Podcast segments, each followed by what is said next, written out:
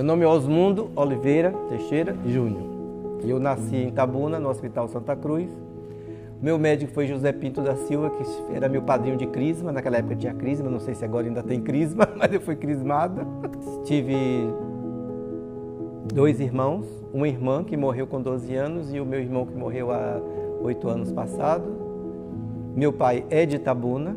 Eu sou bisneto de, Querubim Oliveira e minha bisavó era irmã do fundador da cidade. A nossa vida era praticamente em função do cacau, porque todo mundo tinha cacau naquela época, entendeu? Nós tínhamos uns amigos que eram do gado, mas naquela época não se misturava uma coisa com outra. Mas a gente tinha amigos de todos os lados. Enfim. Aí eu estudei com Rita Fontes, Rui Povas meu professor, vários. E desde pequeno, eu fui católico, minha avó era católica fervorosa, e, eu, e ela foi ela que praticamente me levou para a igreja, junto com meu pai e minha mãe, todo mundo era católico lá em casa. E eu sempre questionei os santos. Não por serem esculturas, mas pela forma que eles eram. Eu tinha medo dos santos de gesso, achava horríveis, achava que era uma, como se fosse uma fotografia mal feita. Foi quando eu comecei a desenhar. Nesse meio tempo, uma tia de minha mãe que morava em Itambé eh, nos apresentou um japonês. Ela, o marido dela vivia atrás de cristal e esse japonês chamado Fujimura Takuma veio para a região para descobrir os diamantes, os famosos diamantes da, Lagoa Encantada que ninguém nunca achou e esses cristais lá de perto de Tapetinga. E ele ficava hospedado lá em casa ele, foi ele que me ensinou o que era o budismo Shinto, porque eu não, não sabia nada de outra religião a não ser o catolicismo. E na meditação dele ele desenhava. E foi a partir do que ele fazia que eu me inspirei também para desenhar. Nos anos 90, no auge da CEPLAC, a filha de Paulo Alvim, que é, fazia taxonomia botânica, casou com um holandês e foi embora para a Holanda. E o cargo ficou vago não se encontrou no Brasil ninguém para substituir ela. O diretor do, de lá me encontrou e perguntou se eu não queria fazer isso. Eu digo, criatura, eu não sei como é, nem como é que faz. Não sei nem do que você está falando. Lá fui eu para ser contra a vontade de meu pai. Claro que ele não queria que eu trabalhasse, queria só que eu estudasse. Aí lá fui eu para ser plaque. E quando eu comecei a, a, a, a me inteirar da situação, eu peguei o, o, negócio na hora. O único problema era trabalhar numa mesa de luz, que estragou meu olho. Numa das fazendas que meu pai tomava conta de meu bisavô, que era água boa, ficou sem gente para tomar conta da fazenda. Então ele contratou um casal de Sergipe para tomar conta da fazenda. E ela pediu autorização ao meu pai para procurar barro, porque ela só cozinhava em panela de barro e não pôde trazer na mudança as panelas dela. Meu pai autorizou. E ela começou a fazer panela de barro e queimar e eu comecei a me encantar com o barro. Então, meu primeiro contato com o barro foi com esta senhora, entendeu? E aí eu comecei a fazer os santos. Isso é, me inspirou, aí eu tive uma ideia. Se já que eu não gostava dos santos de gesso, porque eu não fazia os santos com uma roupa mais movimentada? Eu não sabia o que era barroco. Naquela época, é, a gente não estudava isso. Eu, eu conhecia Minas, já tinha visto as igrejas de Minas, eu ficava encantado com aquilo, já tinha conhecido o Rio, porque naquela época nós não saíamos para Salvador, porque não tinha estrada para Salvador. Para ir para Salvador, tinha que ir para Conquista para subir aquela estrada que vai do Rio. Então, Belo Horizonte e Rio de Janeiro era muito mais perto. Então eu conhecia o barroco mineiro e o barroco carioca, nada de nordestino. E eu não sabia, vamos dizer assim, especificar o que era o barroco no caso. Então, a minha primeira santa, eu fiz maciça. Quando queimou, pum, explodiu. E ela dizia: tem que ser oca, meu filho, porque se não for oca, explode.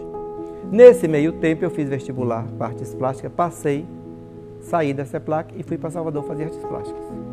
Em 74, quando eu cheguei em Salvador, que fui fazer, fazer escola de belas artes, a primeira pessoa que eu procurei foi o professor de cerâmica, ele me explicar como é que queimava aquela coisa toda.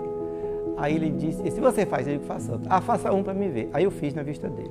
Ah, mas você copia falando de tal, de tal. Eu digo, então, não copio. Mas eu sei quem é ela.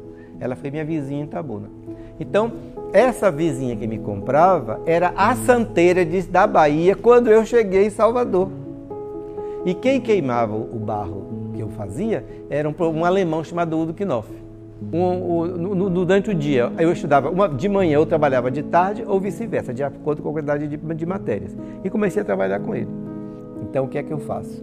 Eu faço paredes internas a partir do zero, ocas, embaixo, claro, que vão subindo até o pescoço da imagem. Com isso, eu posso dar o movimento que eu quero, deixar a peça super leve e elas não estouram no forno. Nós tivemos um governador chamado Roberto Santos, que para mim é o número um da história do governador da Bahia, ninguém chegou a pés dele nem a esposa dele. A esposa dele, Ana Amélia, resolveu fazer uma, um encontro de santeiros nordestinos. E o primeiro encontro foi no, no, no foyer do Castro Alves, foi um sucesso estrondoso. A segunda edição foi lá também. Na terceira edição, ela fez no Convento do Carmo. E eu inventei, eu disse assim, olha, eu não vou fazer santo avulso, eu vou fazer um presépio.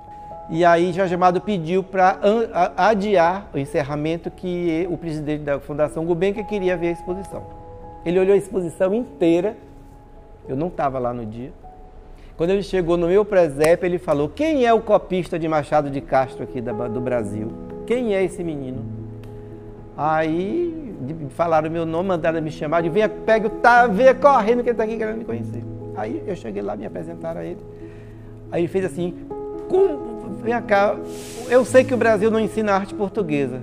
Como é que você copia Machado de Castro? Eu digo, eu não copio Machado de Castro. Eu não sei nem quem é Machado de Castro. Ele enlouqueceu, deu chilique. Você não sabe quem? Eu digo, não sei quem é. Sinceramente, não sei. Aí ele fala, ó, oh, Jorge Amado, manda esse menino para a fundação, eu, eu pago para ele saber que é Machado de Castro, vai fazer uma bolsa lá ele tem que ir. Aí ligou para o governador, resolva, eu quero ele daqui a um mês em Lisboa. Foi assim a história. Quando eu voltei de Lisboa, que eu não queria voltar, vamos combinar, né? Mas eu tive que voltar para aqui.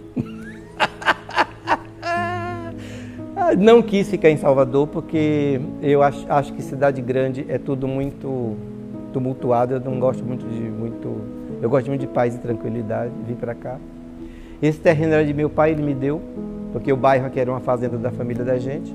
Eu fui procurado por Renato de Magalhães Gouveia de São Paulo, que na época ele era o maior leiloeiro do país. Ele me ligou porque ele tinha conhecido uma pessoa que tinha me conhecido em Lisboa, viu uma peça minha, e aí ele queria que eu fizesse um São Pedro para ele. Aí eu fiz o São Pedro, entreguei, ele começou a me encomendar, aí ele perguntou, posso pôr em leilão? Pode.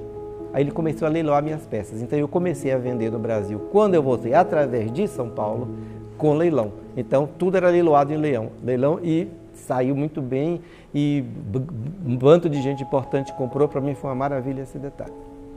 E numa dessas idas a São Paulo, eu estava no, no, no, escritório dele, fui apresentado a Zanine Caldas, ele é de Belmonte. E aí, Júlia Hermínia, que ainda está viva, mora na França hoje. Quando eu entrei na casa de Júlia Hermínia, eu caí duro. Eu digo, Júlia Hermínia, que casa está? Está em pé lá até hoje, a casa é deslumbrante. A casa mais linda da Bahia é ela, para mim, né? Aí ele falou assim, foi eu que fiz. Eu digo, você é artista ou é arquiteto? Aí eu sou artista arquiteto. Eu digo, então, Zanini, eu lhe dou, você vai fazer meu ateliê. Porque na grande realidade, os itabonenses têm vergonha de dizer que é artista. Eu não tenho vergonha de dizer que sou, inclusive dizer que é ceramista, porque até hoje existe uma peja contra o ceramista. Quem faz cerâmica no Brasil é arte popular. Aquele que fica lá no cantinho, de pé no chão, com a fogueirinha de lenha. Concordo, mas eles são tão artistas como eu. Eles não se valorizaram mais, talvez por causa do estilo, porque não, não começaram a cobrar caro. Porque ou, ou você coloca seu preço no valor que você pode sobreviver, ou não vai trabalhar. Nós temos nessa cidade e na Ilha de um, um número de artistas natos indescritivelmente bons. Nós temos pessoas que nascem nessa cidade com um QI que você não consegue acreditar. Eu tenho conhecido pessoas aqui que eu tenho ficado de queixo caído da, da, da dos pais e deles próprios não, não, não trabalharem no, no, que vieram para fazer, entendeu? Porque estão indo para profissões que não são a área dele e não vão ser bons. No que ele é bom, as pessoas não estimulam a crescer. Sublimação é a palavra que Tabuna precisa aprender a aceitar. E isso não pode vir por político, tem que ser do povo. Nenhum político, como as pessoas acham que são os donos da cidade, eles nos administram, mas não são as pessoas que levantam a cidade. Que levanta a cidade é a comunidade.